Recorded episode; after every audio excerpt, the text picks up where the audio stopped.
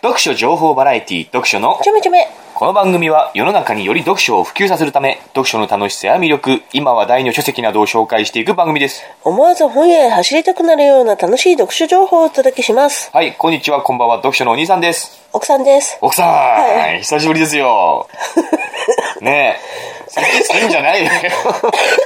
この咳はもうカットだからカットカットね咳カットねえ咳はなるべくしないように、奥さんがね喘息でここ本当何週間もだねうん、1ヶ月だうね。ん、ずっと喘息気味で、あんまり調子が良くないってことでね、まあ、元気は元気なんだけれども、喋るととにかく咳が出るんで、ねうん、収録に適してない健康状態だったんで、うんちょっと遅れてしまったんですけれどもね、ね、1ヶ月だね。 1ヶ月以上経ってしまいました、また、奥さん。まあ、いつものことでしょ。うん、その1ヶ月間我々読書目がないから、もう夫婦としての会話もなくなっちゃったしね。もともとないから。ないね。だけどもさ、うんやっていこうかなと思いますけれども、奥さん、テンション上げていきましょう。はいふうふうって、嘘。ふうふう。はい。そんな、私、やっぱりさ、あほら、あんまりお酒飲めなくなってんじゃん、今。うん、最近飲まないよね。なずっと飲んでなかったからね。飲み方忘れたね。うん。いや、だからテンション上げていきましょうよ、歌を忘れたカナリアだみからたテいンな。ショ ン、テンション上げていきましょうそようそうはい。ふうふう。あのはー、まずね、テンションがね、奥さん最近低くてね。うん。ちょっといや、今日は話すこといっぱいあるんですよ。あそうあのー、読書の話もやっぱ、読書のちょめちょめだからさう、んちょっとしていかなくちゃいけないし、いんろいろ連絡事項とかね、メールも結構来てますし、うんいろいろ話すことがあるんで、ちうょんっ話せとばいいじゃんちゃっちゃとやってみますうん話せばいいじゃあまずちょっと、いつメールから読ませてもらいますねうんはい。黒蜜うさぎちゃん。はい。はじめまして。いつも読書のちょめちょめを楽しく聞いております。読書のお兄さんのハッとさせられる知的な感想に感心し、聞き手の奥さんの相槌に元気をもらい、 本当に読書のちょめちょめという存在を知れてよかったなと思ってます。うーん。さて、時にお兄さんは読書メーターという存在はご存知ですかもしアカウントがありましたらぜひともフォローしたいなと思いメールしてみましたっていうね。黒蜜うさぎちゃんからのメールが来てね。女の子女の子ですね。これはもう文面からしてもうん、可愛らしいわ若い、ね。若いねみずみずしい女の子の匂いがします黒ね。蜜だよ、だっうんて。黒蜜うさぎちゃん。あれでしょあんみつに黒蜜かけますかあの、黒蜜。何ですかでしょどうしましたでしょ何ですかそれは。 冴えてないね。ダメだ、ダメだ。ダメだね。で、この黒光うさぎさんからのメールで、この読書メーターっていうもの、ね、これまあ、前々から僕はこういうものがあるっていう存在はしてたんですけれども、全然やる気は全然起きてなかったんで、やってなかったんですよ。で、でもせっかく黒光うさぎさんがこんな風にね、読書メーターを私やってますと、ね、いう風に言って、お兄さんやってないんですかっていう、こういうメールが来たんで、僕、読書メーターのアカウントを作りました。こあそうれもまあ、約1ヶ月前の話ですけれどもあ、。そうなん だ。これメール来るのが 10, の10月2日だから、ね、1ヶ月ぐらい前の話だけれども、あのー僕読書メーターやってますんであそうなんだ皆さんやってる方いらしたら読書のちょめちょめのアイコンっていうかあの黄色に読書のちょめちょめって書いてるあの画像がそのプロフィール画像で、読書のお兄さんっていう名前でやってますん で今のところまだ2人しかいませんで何がフォロワーっていうかあのあお友達が読書メーターの中のお友達が黒光うさぎさんと、あと闇落ちのハーコさんです ねいや闇落ちハーコさんと黒光うさぎさんしかいませんので、うんぜひ皆さんね、よろしかったら読書のお兄さんと読書メーターを通じてお友達になってみませんかという話でねでこれに伴いですね、うん今読書メーターで逐一僕は読んでる本を、こういう本読んでますっていうふうに読書メーターで反映させていってるんですけれども、うん我々あの今年の初めうん。にですね、うん今年の目標というものを立てたの覚えてますかうん、もう覚えてる覚えてる。覚ダえイてるダイエットね。ダイエット、うんね、うん僕は本を100冊読む今年は、うんうんうんうんであなたは何でしたダイエットダイエット何キロになるえ、63キロ63キロ 確か60キロになるとかいう目標だったと思うんですけれども、で67キロだったんだね確かその目標を立てた時にそうね67キロで今年1年かけて60キロうん。ね、60キロを切るまでいかないけれども、60. 点何キロとかねそのぐらいのところまで痩せられたらうん痩せますというね、うん。そういう目標を立てたんですけれども、うんうん今あなた何キロですか58。もう11月ですからあと1ヶ月しかあいか2ヶ月か2ヶ月ある。うん 私ほら今病んじゃってるからさ病んじゃってるってあのた痩せるんじゃないの食べて痩せないたちょ食べてほら元栄気養ををつつけけないてとっあーはいはいてね、うんそのタイプだからさ、うん、で今何キロなんですか67 67キロでしょ維持してるすごいよ1年間トータルして考えてみトータルして考えてみて何が平均だよ平均ずっと67キープだよ、だからあなたそれ目標60キロでになるんでしょ目目標標は叶ったらつまらない でしょいいこと言うねうん目標からったらつまんない確かにということでうんね奥さんはもう多分あと2ヶ月じゃ無理ですよ完全にうんそうだねねうんそうだねじゃねえよそんな話したっけかねで無理だと思うんですよ、で僕のその本を100冊読むっていう目標、これもね無理だったどうやら無理っぽいあ ってそういうねうーんことが分かってきた、うんうんあの僕でも努力してるんですよ、僕はあなたみたいにね僕がもし何も読んでなかったらゼロ冊じゃないですか、あなたはもうゼロ冊状態ですよゼロ冊状態そんなことないよ67キロから67キロだからそんなことないね、でも僕は100冊の目標を立てて、70冊まで読み進んでるんですよ今あそうあと30かあと30。2ヶ月でどうも無理っぽい。そして、なんでこう無理っぽいかっていうと、頑張ればできないこともないんだけれども。じゃあ頑張ればいいじゃんうんなぜ、 ここで無理っぽいというふうに発表するかというと、あの、来月、12月の9日かな、12月の9日に、僕主催の読書会っていうものを開催することにした。へえねえ。なんなんですいや へなんその薄いえ反応は。ね、開催することにしたんですよ。あの、キャサリンさんと二人で共同で組んで、タッグを組んで、読書会を開催することにしたわけね。どこでいつものとこです。へえ新読書会というものを。へえそれを今計画してて、パンフレットを作って、まあ、あと1ヶ月ぐらいしかないから、約。誰来んのまあ、誰が来るかもわからないし、誰も来ないかもしれないけれども、これについてはまた詳しく話すんだけれども、それもあるでしょそれをやることになってるし、あと、12月12日までに、地方のね、我々のこの住んでる町の、地方の文学賞っていうものがあるんですよ。うーんああ短編小説を応募15し万て円、対象は12万円もらえるっていうね。うん。その文学賞に短編小説を応募したいっていう、これは、このこれも一つの僕の目標だったんで、うんうんこれもあと1ヶ月ぐらいしかない。うんこれをやらなくちゃいけない。やればういいじゃんん、だからその2つちょっと忙しくなってしまったので、僕はどうも本を読んでる暇がないなと、じゃああなたもダメなんじゃん、うんダメですね、じゃあ何かあなた私のこと責められないってことじゃん何も責めてないじゃないです か責めてないよ別に 責め責めててないないけれども、でも僕はでも100冊の目標を立てて70冊まで読んでるから私だって、うんちょっと66キロになってみた りさいやいやだから67キロから全然変わってないじゃないですかそんな1キロの変動ぐらいいくらでもあるじゃないですかない毎日毎日ないないないやあるでしょないないない今あるっていう話はあなたしてたいでしやょ頑張って66って何キロになったんだよ頑張らなくても66キロぐらいになりますってだからなるなるだからあなたは何も変わってないでしょでも僕はちゃんとその目標に向かって私あれだ違う私ほら今妊娠してるかもしれないしてない からなんかなんかもしかしたらしてるかもしれないからさしてないしてないしてないいやこれはちょっとやばいかもよ、それ関係ないでしょもうずっと67キロなんだからねえ今年の1月2月ぐらいからずっと67キロだからあなたは全然努力をしてない努力はしてるんだってしてないでしょああ今日も食べ過ぎちゃったっていう反省をするけども反省全を然それを改善する気持ちはないでしそょの反省する心が大事じゃん、やっぱりとにかくこれはね甘んじて我々は罰ゲームを受けなくてはいけないのでうん罰ゲーム、あなたは特に ねえ私病んでるからさちょっと強引に本の話に行きますけれどもねあそううん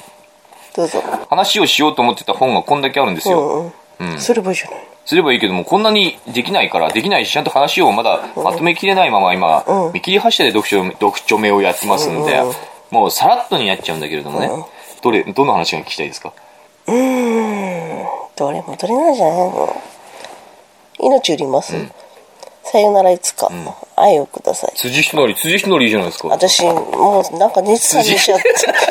熱冷めちゃって辻ひのり、あなた愛をくださいとかさ、んあなた読みたかったんじゃないの、うん辻ひのりの愛をくださないん。か私分かった分かったんだよ私何が分かったの自分熱冷めちゃうともうさどうでもよくなっちゃうんだよね私ってびっくりするでも、ダメなのこれいらないのじゃあもう、読み、読みたくないあーの別に読みたくない愛をください。うんどういう話かも聞きたくない。あれでしょ不倫しててどうこうないやつじゃん違う違う違う違う。愛をくださいはあれだよ、あの、所管でしょ、あの、個人かどっかで、うんだから暮らしてるで。しょ不倫してでしょ不倫の話じゃないですよ、これ。え不倫してたでしょ保育保母さんやっててさあの、生徒のあさあ、児童。そうそうそうそうそうそうなんで知ってんの知ってるさ。 なんで知ってんのえなんで知ってんのえドラマじゃん。ああのさ河野美穂じゃん。これってそのドラマこのままドラマになってんのそうじゃんあのズーズーそう、ズー。ズーズーズー、ズー、ズーズーはズーズーはこのこれはズーズーベか。このままドラマになったもそのがうだズーよ、ズーなそうのだよ、そうだよ。あそうなんだ愛をくださいって歌ってたじゃん。そうそうウォウウォウうんねズーズーそねれそれそれそれ。あさよならいつかだってあれでしょ映画になったでしょこれ。ミポリンほうんなってるよみよ見たのら。見ていないけどさ。これ「さよならいつか」よかったよあ、そう。うんどういう話か聞きたくないいや、あんまり、うんうん、いいよ。自しのりはもういいんですか「さよならいつか」よかったよあ、そう。うんという話じゃあん。これあのね結婚間近、結婚を控えた30歳ぐらいのぼ僕ぐらいの年代の男の人人だと思うんだけれども、まあ、結構できる男なんですよ、仕事もできるね、イケメンでそこはあなたと違うじゃん。いや同じじゃないですか何ね でねその人がその結婚する前に香港か上海だったか忘れたけれども、中国のその都市でなんか出張みたいなことしてて、うん婚約者は日本にいるんだけれども、その出張中にそのすごい絶世の美女、その香港だか上海にいた絶世の美女とひょんなことから知り合う、そしたらその女の人っていうのが、超超一流のホテルに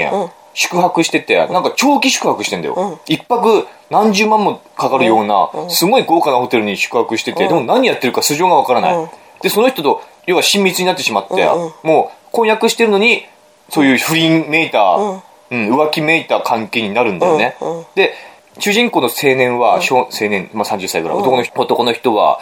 その人にすごく女の人にすごく惹かれて、ああこういう人と一緒になれたらいいなって思うんだけれども、愛し合ってもしまってるし、でもこんなそのゴージャスな女とは結婚はできないんだって思うわけ、うん一緒にいたいすごくもう心から通じ合ってる気がするでも結婚するとしたらこれじゃないんだよなっていうのがあるんだよねうん、で結婚するとしたらやっぱり日本に残してきた婚約者、うん。うん。うん、すごくこう地味地味めでおとなしめで、本当に奥ゆかしさがある日本女性って感じの人なわけよその、け婚約者はね、で一方それとはまた全然違う感じなのねその上海のゴージャス美女っていうのは、結局そこで終わってしまうわけよ、そのゴージャス美女との関係は、その出張中の何ヶ月かな、そのぐらいの間だけだったわけ、でも本当心から愛し合ってる、でそこで終わってしまう、で結婚する、わけね、そこからもう一切会わなかったんだけれども、何十年って月日が経つわけよ、出会っちゃった。うんずっと心の中に忘れないままいたわけね、ほんの何ヶ月かの付き合いだったけれども、で何十年経っちゃう本当に、もうその青年もおっさんですよね50とか6 60近いぐらいの、もう会社でもかなり重要な役職を担ってるお偉いさんになっちゃって、そんなある日、また再会するわけよその上海で再会して、その女性だってもう60近いわけよ、でもビビビってまたやっぱり惹かれ合うんだよね、うん。 60近い男女がその昔、うん若い時に何ヶ月か一緒にいてすごく愛し合ったっていうだけの2人が30年ぐらい経った後にまた惹かれ合うっていうねで、やっちゃった。なってるあー60代になってもやるのそかなれはどうでしょうやでるも中和してたねああ、中和すだるかのらかな60代でもやっぱり中和するえなんか60代っていうか60まあ前後ですあねー中和する 入れ歯とかしてそう。そうだよねだからそれがうまく想像できないやっぱりあの荒地の声の時もそんな話したけどさあれしなくいってなんだっけ いいです。あれちの恋の時もそういう話したけれども、その60代が外して。恋愛入れ歯外してから恋愛っていうかチさ、なんだろう、抱き合ったりさ、チューしたりっていうのがさ、すごいなと思うんだけれども、そうなると本当夢が膨らむなと思うんだけれども自分がそうなると、夢が膨らむ自分もそういうふうに60歳になっても前も言ったじゃないですかあれちの恋の時にもう忘れあんた忘れちゃってるからだけどあまた同じ話になるんだようんョイスうん。で、さよならいつか、あなたは、これなんだっけな、あのー、死ぬ前に、自分が愛した人のことを思い出すか、愛してくれた人あ、ー死ぬ前に自分のことを愛してくれた人を思い出しますか、それとも自分が愛した人を思い出しますかみたいな、そういう、この説問っていうかね、あるんだよ、テーマがあってね。うん。うん、あなたはどうですか死ぬ前に自分が愛した人を思い浮かべるか、それとも自分を愛してくれた人を思い出すか。愛してくれた人じゃないあー、愛した人はそれはね、あなた違うのよ。違うの、うん。大体人はね、人って多分全ての人はね、愛した人自分が愛した人を思い出すと思うんですよえね。じゃああなたは私のことを思い出すの愛していればね。 愛していればね。愛しているでしょだから、愛した、自分が心から愛した人ってさ、やっぱ自分を愛してくれた人だと思うんだよね。う。うんうんうんうん。あの、片思いってのは確かにあるけれども、本当にこう死ぬま、死ぬ間際に思い出すほどの強烈な片思いってのはないと思うんだよ。ないね。うん。やっぱ自分が愛した人っていうのは自分のことも愛してくれた人だと思うんだよね。うん。そういう死ぬ間際に思い出すとしたらならばえ、ね。あなたは60代になってからさ、会いたいなと思う人いるああ、いると思う。うん。今いる今いるいるいるいる。いっぱいいるよ、僕なんて。 僕なんていっぱいいるよ。うん。元10年ぐらい前はもう、もう、モテモテだったからさ。うん。うん。もうお兄さんお兄さんってみんな女の子が寄ってきてあそうう、んいろんな話があったからさ、いろんな声もしたしさうんあ、そうそういう人たちには会いたいなって思うあね。そううん。今だから会いたいなって思う。なんかもう、最近ショックだったのがさうん、すごく昔、まあ別に出会ったこともないけれども、僕はまあチャットをしてたからね。うん大体チャットして、あれして。チャットしそかれなでチい。ャットしかない人生だったから、でも、それでも真剣にそのチャットの相手を写真見せてもらったりとかさ、まあ嘘かもしれない。嘘ではなかったと思うけれども、あのーで、そんな写真見せるとしたらさ、嘘つくんだったらすごい綺麗な人の写真見せると思うんだよねうん。でも、別にそんなそこまで綺麗じゃない写真を見せたりしてくれたから、うん、まあ、別に不細工でもなかったけれども、でもそういう人もいたけれどもさ、で、そういう人とチャットしながら、あれ、光り合ったりしたこともあったんだけれども、今思うと、なんかすごくたくさんいろんな話をして、気持ちがこう引き込まれてたなっていう思い出があるだけで、その人の名前とかを忘れちゃってるわけ よ。ねえ、これがすごくショックだったわけよだって。さあんなになんか惹かれた思い出があるのに、でも、名前、漢字の名前とかが思い出せない。だってそれはさ、同じ空間にいない人じゃん、やっぱり。ね、うん、そうだね。同じ空気捨てないじゃん。ん全然違うと思うよ、そういうのと。うん、確かにね。うんでうん違うも、あの時の僕にはね、それがすべて、すべてだっただ。ってあなたは人と話しない人なの。いや、まあ、面と向かっては話しないけども、すごいチャット使ってすごい話してたよ。チャットで本当うんにボイスとかじゃないでしょ、本当にボイスも使ってたよ。あそう使ってたタイピングじゃないのタイピングも、ま、まあ、基本タイピングだけどね。うん。やってたやってた。うん10年前か10年ぐらい前だね。んそうだねそっ。かでも、僕の20代か全盛期だったうん頃ですよね。全盛期20代前半で終わり、そう、ヤフーチャット万歳ですよ。バカだそういうさよならいつかは、僕は結構これ好きだったね。。あそうんまあ、愛をくださいも僕好きだったけどあそね、うん愛が欲しいね。うんうん愛が愛あげてんじゃんあとね、もう一冊ちょっと、ちらたらさらっと話さらっ、と本の、さ最近本の話をしてなかったからそうだよねやっぱこれはね、ちょめちょめの部分が好きだっていう人もいるけれどもち、ょめちょめの部分って何うん、読書以外の話をしてる部分が好きだっていう人もいるけれども、あの、普通にやっぱり本の話してるところが好きだっていう人も、初めから最後までずっと喋ってればいいじゃんあなた一人でいやでもやっぱ聞き手がいないとこちらは喋る気になれないあの。あそっかそういうもんなんですそっかそよ。っかで、もう一冊だけじゃあちょっと紹介すると、あの、これです。その可能性はすでに考えたはい、その可能性はえすでに考えたっていうね、なんかあれなんか B 級 B 級なんてい井うっけ上真議ライ審ト議ライトノベルみたいな感じああ、ちょっと、その表紙のね、うん絵はそんな感じしますよね。井上マギって読むんですよ。マギマギシロ真偽真偽と書いてね。ああの、あ真、真、真相の真と偽りと書いてね。真偽と書いてマギ、井上マギ。この人はあの、メフィスト賞っていうね、あのミステリーの、講談社で、講談社のミステリー賞ですね、を取ってる作家さんで、うんその2作目ですね、んうんうんこの「その可能性はすでに考えた」っていうミステリー小説これねなかなかあの斬新なミステリー小説だったんでうんちょっと今回紹介しようかなと思ってね、うんうんうん斬新なんですよどう斬新だと思いますか全然わかんないすごいざっくりした質問だけど、うん全然どう斬新だと思いますかえー、わかんない何を言ってるのあここでなんかひねってひねってひねられどうない斬新だと思いますかえー、斬新何が斬新なミステリーです今までに何ないミステリーでしたこれはえー、どういうことわかんない何を言ってるかわかんない、はい、ましたじゃどうぞあこれあの出てくるのは探偵やっぱ探偵さんが出てくるあわかったなんなんですかはいあれでしょ、シャンプーが泡立たないみたいな感じどういうことですか斬新じゃん あなた最近使ったシャンプーそうね。なんか泡立たないシャンプーなんでしょうんそうそうそうん斬新なんですか、それ。使うなんあのシャンプーとトリートメントとなんか全部一緒になってて,、泡立たないシャンプでどうやってやってるんですか揉んでるのー、揉み込むもう揉んでマッサージしてうん。流すだけそれは、なんていうロレアルか商な品ロレアルかロレアルだねきっと、うん。それ、なんかこう、なんとかシャンプーとかいうふうに名前があるの、名称が。なんだろうねあんまわかんないじゃないですか。そんな感じでも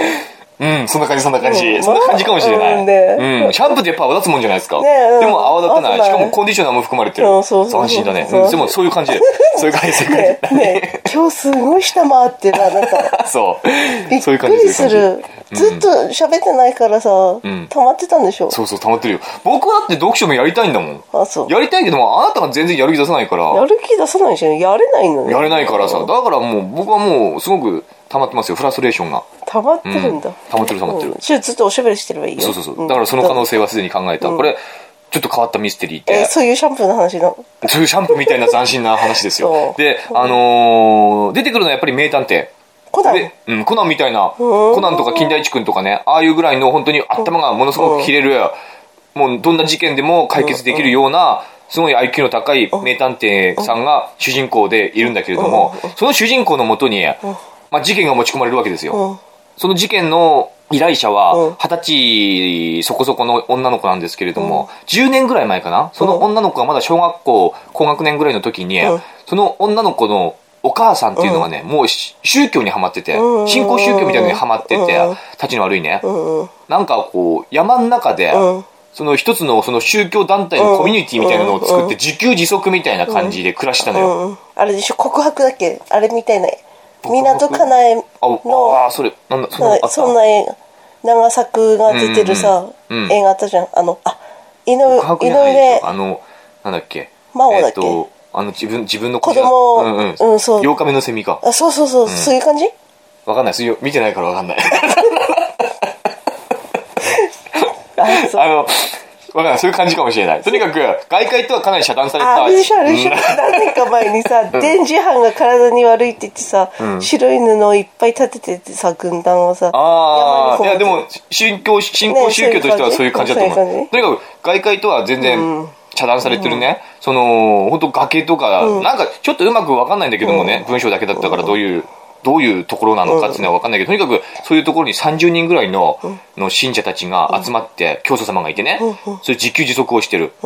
で、その女の子は当時、10歳ぐらいなんだけれども、まあ、無理やりに母親がそうだから、無理やりそこに連れてこられたわけね、でもう一人自分と近い年の男の子、まあ、その子はもう高校生だったかな、ぐらいなんだけれども自分のお兄さんじゃないけども兄とし兄として慕ってるような、すごい信頼してる男の子がそこにいたわけ、で、まあ、暮らしてたんだよね、その男の子もお母さんがそういう、あの盲信者盲信してたから、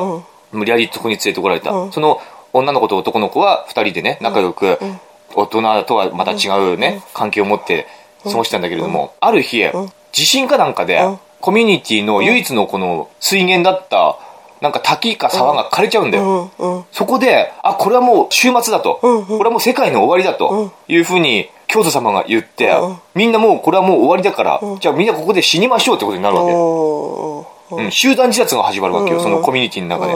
うんで、その男の子と女の子はもうそんなの嫌だから、もともとそんな宗教なんて信じてないし、無理やり連れてこられたわけだから、そこから逃げ出すんだよね。うんうん教祖様はみんなその信者たちをね、バッサバッサこう首を切り落とすわけよ。へえうんうん、もう信者たちは抵抗しない、んそれはこうそういうもんだから、うん抵抗しないで首を切り落とされていくんだけれども、その男の子と女の子は逃げ出して、みんながわーっと追っかけていくんだけども、その拝殿かなんかうんでそれが行われていて、なんか拝殿を外から鍵閉めて逃げて、あの男の子が外から鍵を閉めて、みんな出せ出せってやってると、ね、教祖様からみんな全員そこに入ってると、うんで2人で逃げ出したと、で女の子はもう疲れちゃって、ヘロヘロの状態で気を失ったんだけれども、うん目を覚ましたら、うん自分の信頼してた青年うんの首が転がっててうんあの胴体も転がってて、うん死んでたうん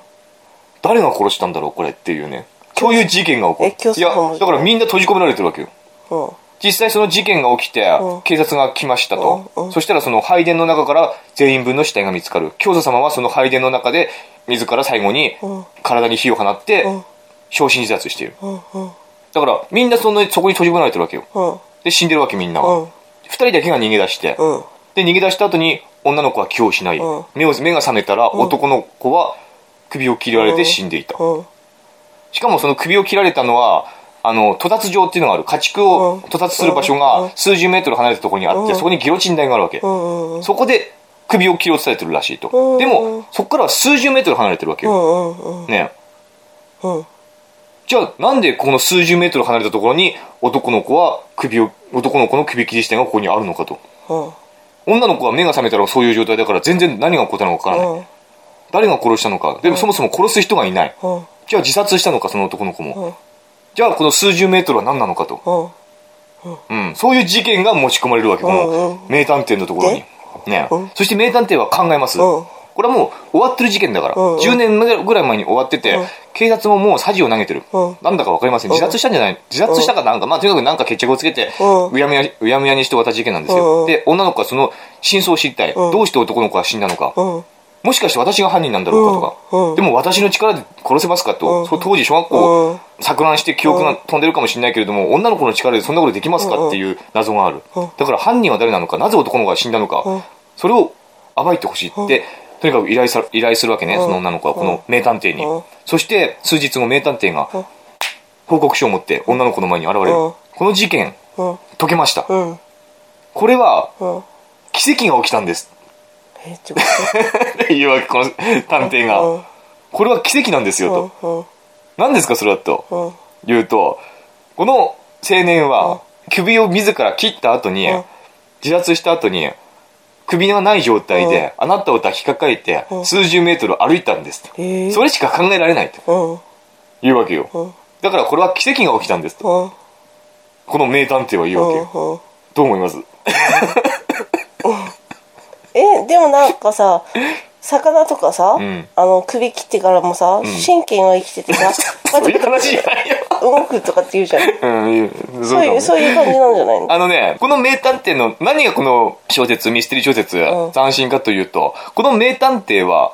奇跡を証明したい名探偵なんですうよ。んうんこの世の中に、うん奇跡というものがあると。うん要は、ありえないことが、ありえる、ありえないことが起こり得るっていう奇跡うをん、この名探偵は証明したいわうけ。んだから、その数名、十メートル離れたうん、ギロチン、うんギロチンで死んだはずなのに、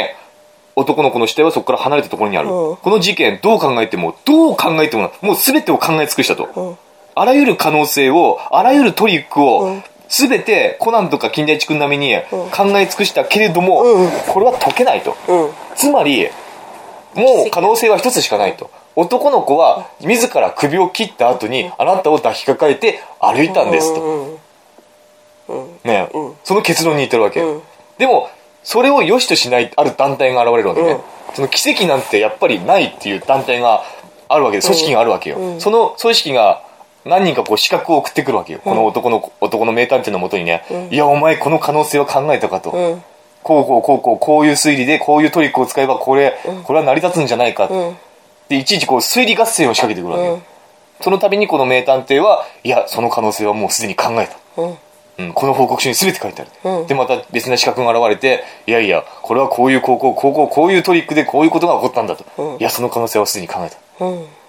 そういう推理合戦が行われるというミステリー小説あそういう方なの、うん、だからへえ今までの推理小説と違うのは、うんこの謎が解けないということを証明しようとする名探偵が主人公なわけ、敵はその謎を解こうとする、うん敵はその謎を解こうとしてくるんだけども、いやそれは違うとうん思う、だから面白かったねその展開っていうのがね、ただあのあまりにもこれなんか東大卒かなんかの人が書いてんだってなかったあのすその推理合戦のところがあまりにもこう難解っていうかね話がくどすぎて、僕結構そういう論理的とか推理とか好きなんだけれども、ちょっと僕もちょっと意味不明な部分が 手に負えなかっ意味不明な部分がたくさんあってあねそう。うん。ただこれ、な、あの、話の、話としては面白い、斬新なアイたデ東ア大卒の小説書くんだだったと思うよ。これ、東大のうんすごいね井上真紀さん、東大卒業後ですね。うん。え小説家になったの小説家になったんだね。これなんか何冊か出してますようね。ーんえでも他に仕事もしてんでしょいや、今はどうなんだろうわかんない。僕、この人についてはあんまりよくわかんないけれども。。あそうんただ、最近読んだ小説の中では、これが、なかなかいいアイデアを使って書かれてたなと思って。あくびしてんじゃ ねえよ。あそそういう本でしたね。はいまあ、結局でもね、この事件は奇跡じゃないんですよ。うあそうなんだうん。ちゃちんとゃんと解ける、あああったんだあるんだよ女のね、子解がが。女のうん子が殺したんだよどうでしょうね。解がちゃんとだと思存う在するんですけれども。それしか考えられないじゃんおーそうかねうん。そうででしょもこれ読んでてね、何が、あの、やっぱこう事件が起こる上でさ、重要なのって、トリックとかじゃなくてさ、結構動機なんだなっていうのがよく分かったね。うん改めて思っうたん動機ってすごく大事事件を解く上でね、なんで誰がやったとかどういうトリックが行われか行われてこの事件が起きたのかじゃなくって、どういう理由で殺されなくてはいけなかったのかとかね、どういう理由で死んだのかっていうところから考えていくと結構いろんなことが見えていくのかなというふうに、だからあんたもんどうして私が喘息になったのかっていうそこをあなたが考えない と私はうん治らない、どうしてじゃあどう僕がいなくなればいいのかあななたがもう少しうん優しく優しくなってくれた優しいと思うけどねいやいやいやいやいすごく優しいと思う、や、うん、もうどどういうところが優しくないの追い詰められちゃってさどういうところで僕はあなたを追い詰呼めてる吸困難になっちゃって の追い詰めてないと思うんだけどかわいそすうごく優しいと思うかわいそうな私だ、うん、動機なんですよ。ね動機なんでしょ動機なんです。うん。そうか事件で動機がすごく重要。うん。うーん楽しいねでもねあなたそんな本ばっかりいつも読んでんだこれね、さっきメフィスト賞を取ったっていう話したけれども、僕これがメフィスト賞を取ったのかと思ったんだよ。んうんこのその可能性はすでに考えてたが、メフィスト賞受賞作かと思ったんだけど、違ったんだよねあ。これがそう2作目だったんですね。メフィスト賞を取ったのは、恋と近畿の、あのー恋と近畿の、魚のキンうーんキといや、恋と近畿っていう禁止された戒めと書いて、近あ畿そうなのあい恋って今戒めじゃない恋恋はあの何魚の恋恋ってキンキいやで魚恋ずっと恋っていうのはあの恋愛の恋ですねうん恋と近畿の読めないこれちょっとダメじゃん ダメじゃないへえでも読んでんだねという話うん読んでるよ本は割と読んでる先月結構忙しかったんじゃなかったっけあんた先月忙しかった先月だから6冊ぐらいしか読んでないけれどもあとこれね性表現の規制の文化史ね性表現規制の文化史あのー性っていうのはエッチな表現ね、エッチな表現がどのように規制されてきたかその文化の歴史をたどろうという、あの本でしたけれども、これねあの僕日本のこの性表現、うんエッチな表現のその規制文化っていうものが書かれてるかと思ったら、アメリカとかヨーロッパのことが書かれててちょっとあまり面白くなかったねあそううんうんうんこれちょっと1800円ぐらいするんだけど、あなた期待外れだったね売っちゃったもう少し日本のことを主に書かれてるのかなと思ってたううん、んあんまアメリカとか別にヨーロッパのね本って本当高いねうん、その性表現の文化ってあんまり興味なかったから日本はちょこっとしか書かれてなかったうんででもこれをあくびすんじゃねえっつうんだ いつもさもう勉寝てる時間強だからさ勉強になったところがあって何今今更も性について勉強そうそう性について勉強あそうあの女性器があるでしょおー女性器あなたがよくあなたの大好きなね女性器、ね、なんで私が大好きあななのたよく言ってるじゃないですかなんでなんて言って言いませんけれども、女性器ね,、うんね女性器の名称をあんまりこう口に出せないじゃないですか、ああ言うのははばかれるような、うんね、単語じゃないですかそうだねでも日本では女性器のことをそのいつもあなたが言ってるあれではなくって、うん玉門玉玉門玉音放玉送みたいな門というふうに玉門うん玉虫色のそうあの玉っていうのは玉あー金玉の 金玉の玉 ですよ。そうそうそうそう、金玉の玉。あの、玉ね。玉に門。門っていうのはね、校門の門ですよ。肛門のうん、学校の、肉学校のね。学校で。 月変のさあ違う違れう違う 違う、お尻の穴じゃなくて、うん学校の、まあそっちの門でもあるけれども。あの、違うでしょえ、肛門、え、お尻の穴の肛門の門も、門でしょ肛門の門で。どっちも、あそうなのどっちも門じゃこうなかこう肛門のこうはうん、肛門の子が月うに、ん月にあるかのうー、んカタカナの絵みたいなうねん。だけども、門は門でしょ。門は門だかはら、とにかく、玉門。ね。肛門金玉の玉に肛門の門と書いて玉門ですよ。こんな風に言うんだって。え何をだから、女性器のことを、玉門うん、玉門っていう風に言うんだって。へこれえなかなか素敵な言葉じゃないですか。